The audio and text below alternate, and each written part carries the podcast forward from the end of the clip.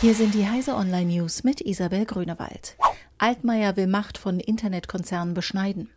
Bundeswirtschaftsminister Peter Altmaier will den Einfluss von Internetkonzernen eindämmen, schon bevor sie mächtig werden.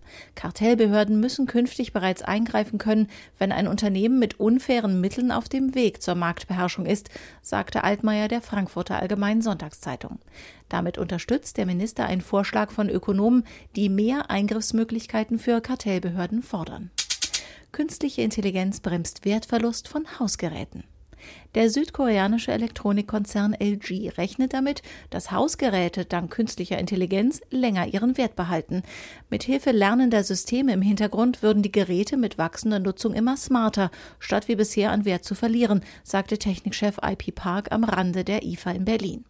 Auf der Technikmesse ist auch dieses Jahr die Vernetzung intelligenter Geräte ein großes Trendthema, das vor allem durch Fortschritte in der künstlichen Intelligenz und durch die Möglichkeiten der Sprachsteuerung beflügelt wird. Microsoft justiert Skype-Design. Im Sommer 2017 hatte Skype ein neues, farbenfrohes Design vorgestellt, das zwar schick und modern aussah, die Nutzer jedoch nicht glücklich machte. Sie blieben lieber bei Skype Classic, das Microsoft eigentlich am 1. September abschalten wollte, was dann wegen der Nutzerproteste nicht passierte.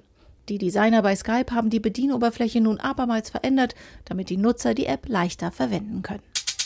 Deutsche Börse beendet Dotcom-Ära. Die deutsche Börse lässt die Dotcom-Ära hinter sich. Die strikte Trennung zwischen reinen Technologieunternehmen und klassischen Industriefirmen bei der Zusammensetzung der DAX-Indizes endet am 24. September. Der Tech-DAX wird Bestand haben. Allerdings passt die deutsche Börse ihr Regelwerk internationalen Standards an. Konkret bedeutet dies, dass Technologiewerte auch in den Index der mittelgroßen Unternehmen MDAX und in den Kleinwerte-Index SDAX aufgenommen werden können. Diese und alle weiteren aktuellen Nachrichten finden Sie auf heise.de.